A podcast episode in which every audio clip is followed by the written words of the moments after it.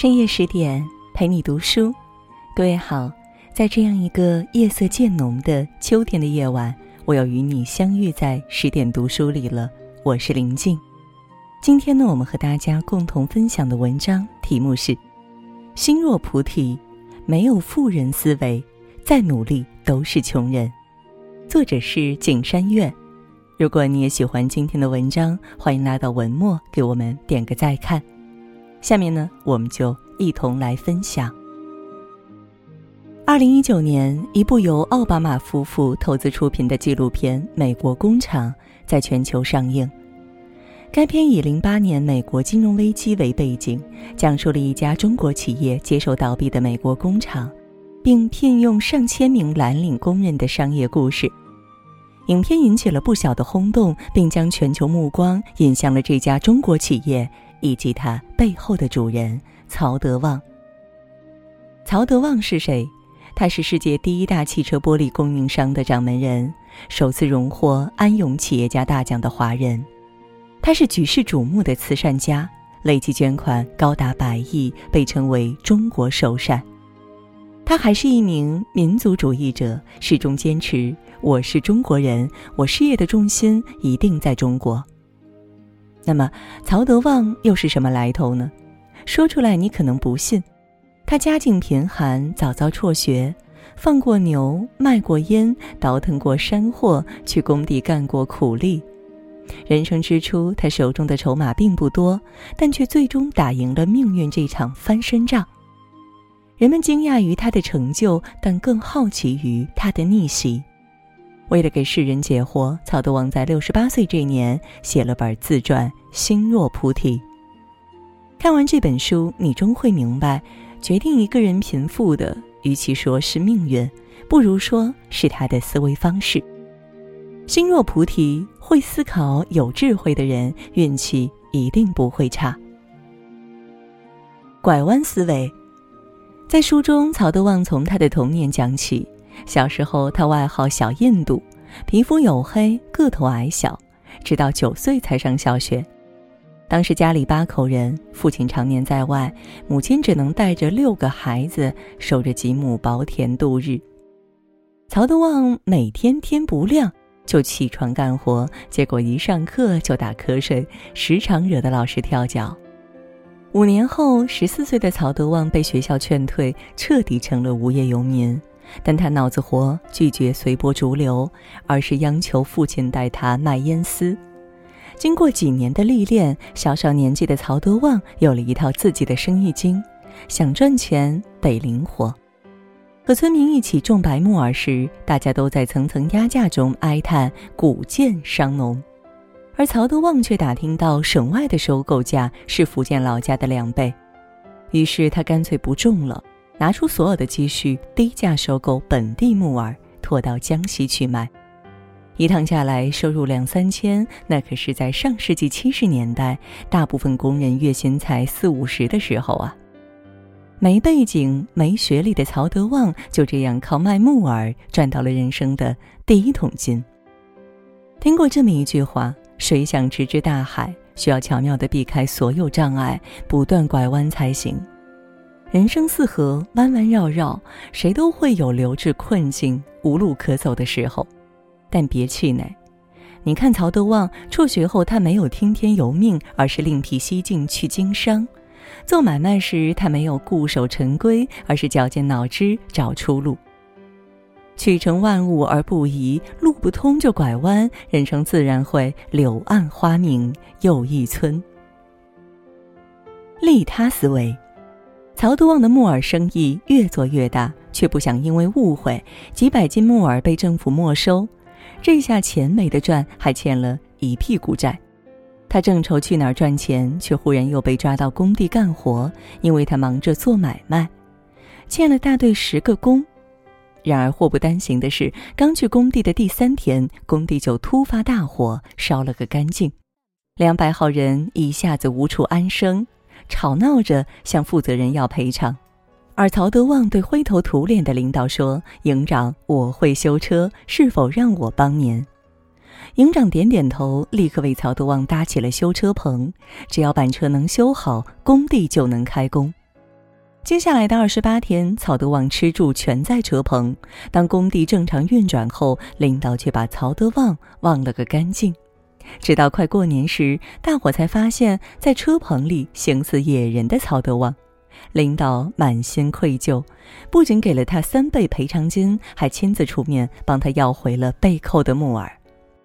在书里，曹德旺不无感慨地说：“帮他们是我的初衷。”没想到受益最大的却是自己，这就像稻盛和夫说的：“以利他心度人生，能增强人的成就感和幸福感，最终回报会回到自己身上，对自己同样有利。人活于世，若是凡事计较，步步算计，看似好处占尽，实则透支了福报，倒不如助人于危困，与这个世界形成良性互动。”不管是赚钱还是做人，都逃不过因果相报的运行法则。专注思维。工地的工程结束后，曹德旺被推荐到山东农场做销售员。当他积累起人脉和经验后，决定回到老家，办一家生产玻璃的乡镇企业。当时的他不知道，这一干就是一辈子。他从水表玻璃做起，后又一头扎进汽车玻璃领域。创业初期，他忙得连生病的时间都没有。当企业开始盈利的时候，又有人使绊子告他贪污；而走出国门后，又因为水土不服，连年亏损。国人骂他奸商，而在国外还被美国起诉倾销。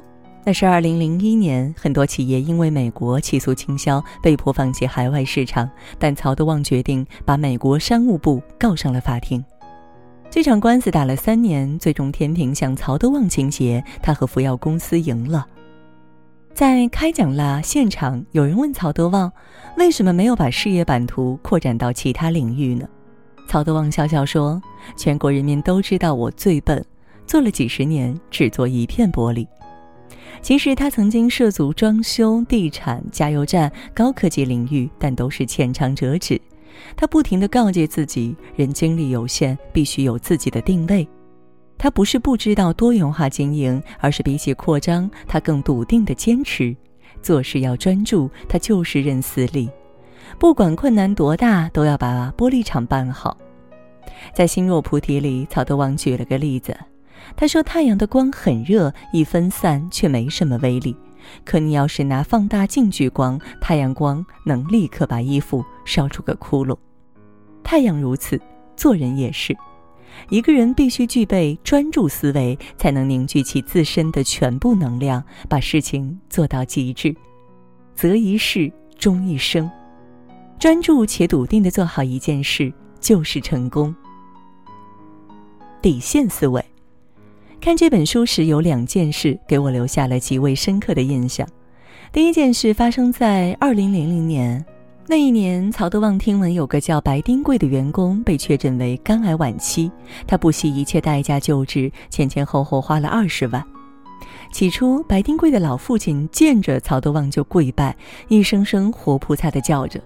可白丁贵死后，他却翻脸不认人，非但不感激。还带着一帮子亲戚上门闹。他说：“人是在服药死的，曹德旺应该赔偿。”他提出了一个条件，让小儿子接白丁贵的班，成为服药的正式员工。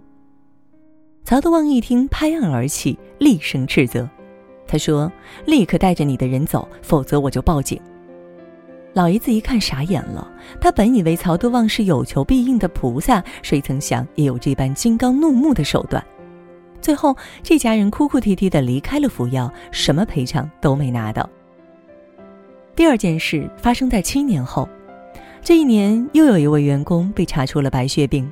按理说有前车之鉴，曹德旺应该不会再那么傻，可这一次他仍是不遗余力的出钱救人。他花了近八十万才救回了这位员工。有人疑惑了，曹德旺这个人到底有没有原则？他说：“做人做事都必须守住底线，有所为，有所不为。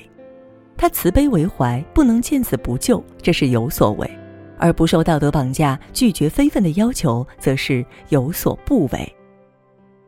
底线是做人之根基，处事之核心。具备底线思维，方能不受外界所扰，坚守初心不忘。”大局思维。在书里，曹德旺还讲了个挺有趣的事儿。一九八七年，因为工作需要，他带队去芬兰考察。当时公费出国可是求之不得的好机会，不少人会省下食宿的费用，为家人带回一个电器。怎么省呢？无非是厚着脸皮蹭华侨的饭，或是憋在酒店里吃泡面。但这一次，曹德旺却坚决不允许员工这么干。他要求费用集中管理。出国后该吃吃该喝喝，甚至还大方的请当地华侨吃饭。有人觉得亏，但曹德旺说：“我们出去啊，代表的是中国，别给祖国丢脸。”在《心若菩提》的后记中，曹德旺写过这么一段话：“我始终坚信三个信念：国家会因为有您而强大，社会会因为有您而进步，人民会因为有您而满足。”这不是道貌岸然的喊口号，而是曹德旺几十年来的行为准则。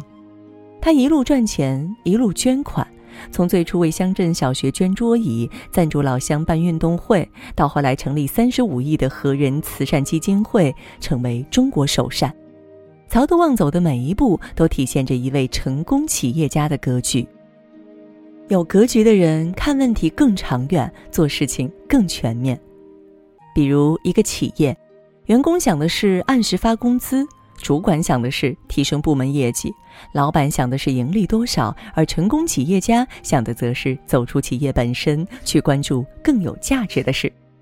所以，真正的大格局是一种思维。在一次慈善晚会上，不少企业家听曹德旺讲述往事，他们越听越着迷，纷纷建议曹德旺出本自传，而曹德旺也的确动了写书的念头。不久后，他请来了几位作家朋友，本想以他口述、别人代笔的方式出书，谁曾想旁人怎么写他都不满意，于是就干脆自己写起来。写《心若菩提》的时候，草头王才骤然发现，那些深埋岁月的往事竟是如此清晰可见。他心里有一条路，一头通往贫穷的童年，一头伸向广阔的未来，而这其间的路途，正是他求索的部分。我们读这本书，亦是读一位成功者的一生。愿我们从心若菩提中参悟到为人处事的智慧，习得智者思维，走好自己的路，与朋友们共勉。好了，今天的和大家分享的文章到这儿就结束了。更多美文，欢迎你继续关注十点读书，也期待你把我们的文章转发到朋友圈，让更多的朋友和家人看到。让我们一同在阅读里成为更好的自己，也祝各位美完好梦，晚安。